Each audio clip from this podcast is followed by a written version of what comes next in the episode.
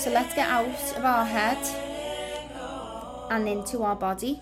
We're just going to take a few breaths. Breathe it in and let it out.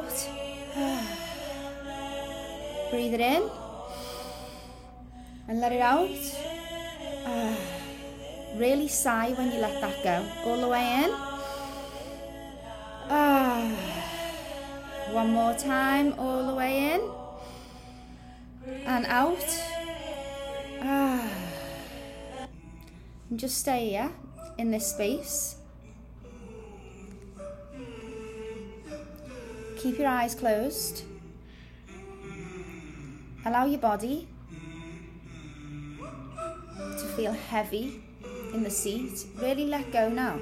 Remove your tongue from the roof of your mouth. Relax your eyebrows. Just let your shoulders drop and fall into the seat. Now imagine you're in your home, you're in your bed. What do the covers feel like? It's morning time.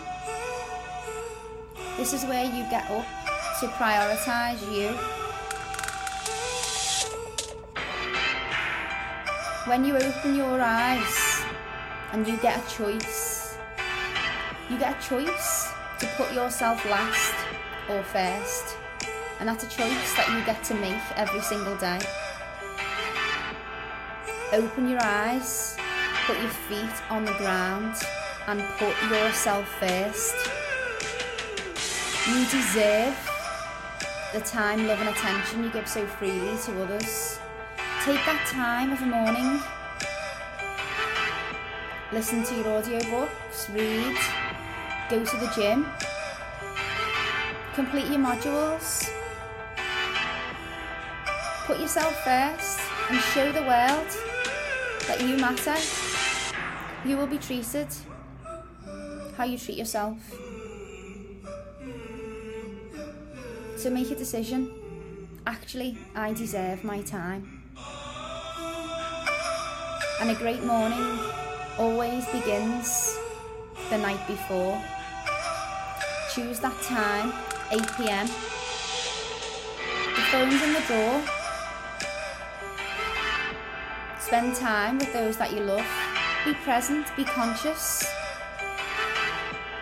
Nothing can happen in these few hours that is going to harm you or your life. The world will not fall apart if you put your phone in the drawer. So an evening, put it away. There's so much more to life. Listen to your meditation before you sleep. Just as we go to sleep, our brain is in a theta state. This is the primary time to access our subconscious. Our subconscious controls up to 95% of our actions and behaviours. So if we want to create real change, we do that through accessing our subconscious and consistency. Following this visualisation will give you both. I am so excited for you. It's time to put you first.